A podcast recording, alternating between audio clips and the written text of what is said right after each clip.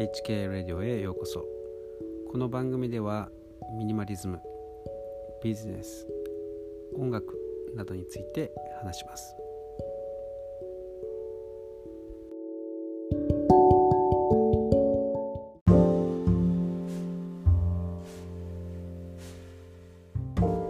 え今年もですねクリスマスがもう間近になりました。今年は暖かいですね。暖かい、えーまああんまりこうクリスマスが近づいたという感じもしないかもしれません。でもですねこうやはり、えー街がですねこう着飾っているとやはり、えークリスマスなんですけれどまあ、毎回ですね僕はクリスマスになるとあんまりこう商業主義っていうのはあんまりよろしくないんじゃないかっていうですね、えー話をするので、えーまたその話かというふうに、えなってしまいますがそうですねまあやっぱりこう世の中あのこういう時期ほどですねなんというかこう孤独を感じてしまうっていうのはやっぱりありますよね。なのであの僕としてはあんまり、えーそういうのは煽りたくないなっていう気持ちはありますね。でクリスマスだからもっとこう温かい気持ちになってほしいなっていうふうに、えーまあ、そういうこう人の優しさとかですねこう温かさっていうのがこうまあ一人で過ごしている人にもこう感じられるようなですね、まあ、そういう時であってほしいなと思います。なので、えーできればですね、えーまあ一人でいる人のところにですねうーん。ちょっとこう声をかけるとかですね、まあ、そんなあ働きかけがああってもいいんじゃないかなと僕は思いますね。まあなんで、えーまあそれがうーんどどうなんですか？ね日本の場合ってそういうそういう時期っていついつなんですかね？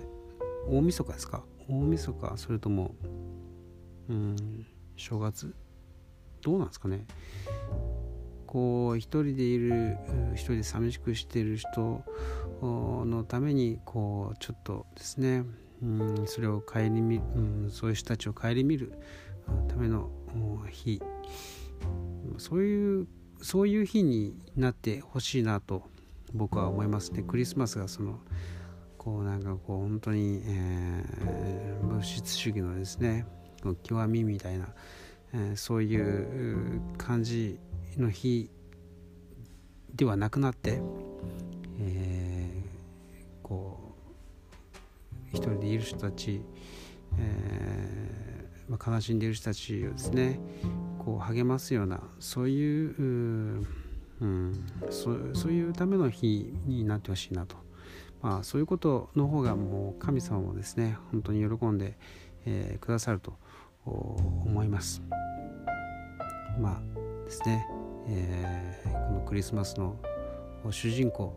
であるイエス様もですね、えーこうまあ歓迎されて生まれたわけじゃないんですよね。あの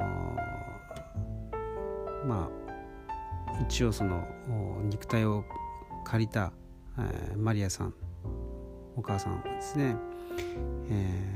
ーまあ、宿を探していたわけですけれども、まあ、どこも受け入れてくれなかったんですよね。もう本当に、えー陣痛で大変だというのにもかかわらず宿がなかった。で結局貸してもらえたのがやっとのことで貸してもらえたのが馬小屋だった、えーまあそんな感じなんですよね本当にもうまさに今赤ちゃんが生まれるもうとんでもないもう切羽詰まった時に、えーにもかかわらず誰も「あいいよここを使ってもらっていいよ」っていうふうにですね、えー声もかけてくれなかったんですよね。まあ、本当にどんなにかあーあ辛かったでしょうね。でまあ馬小屋まあうんまあそんな綺麗なとこじゃないですよね。まあ、まあ、どちかというと汚いですよね。で、まあ、ベッドもないですしね。でまあ草の上でということですよね。で貝羽桶にベイビー、えー、イエス様をですね寝かせたとあるんですけれど。まあそんなに綺麗じゃないですよね。まああと結構匂いも臭いですよね、ま、そういうことなんですよ。でその、うん、その誕生はですねまあ比喩まあ例え例えでもあるというふうによく言われるんですね。まあ、まあ、人間の心は、ま、そんなふうにですね、えー、暗くて汚くて、えー、臭いと匂うと、まあ、そういうところに、えー、救い主イエス様はですね生まれてくださったと。あえてそういうところに生まれてくださったというですね、まあ、その事実なんですね。なので自分の心がですねどんなに、えー、暗く汚く臭くてもですね、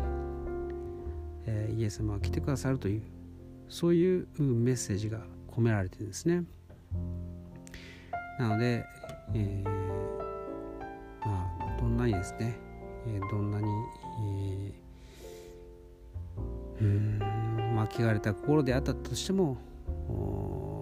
素直にですねクリスマス飲みや歌やではなくてですねこのイエス様のことを感謝して、えー、自分の心の中にですねお迎えするというそれが一番正しい、えー、クリスマスの過ごし方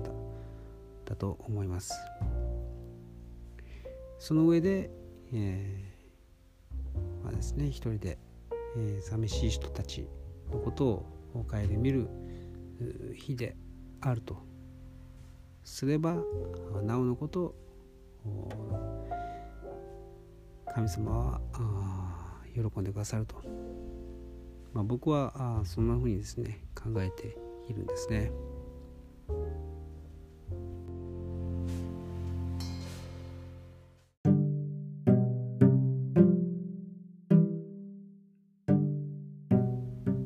いかがでしたでしょうか？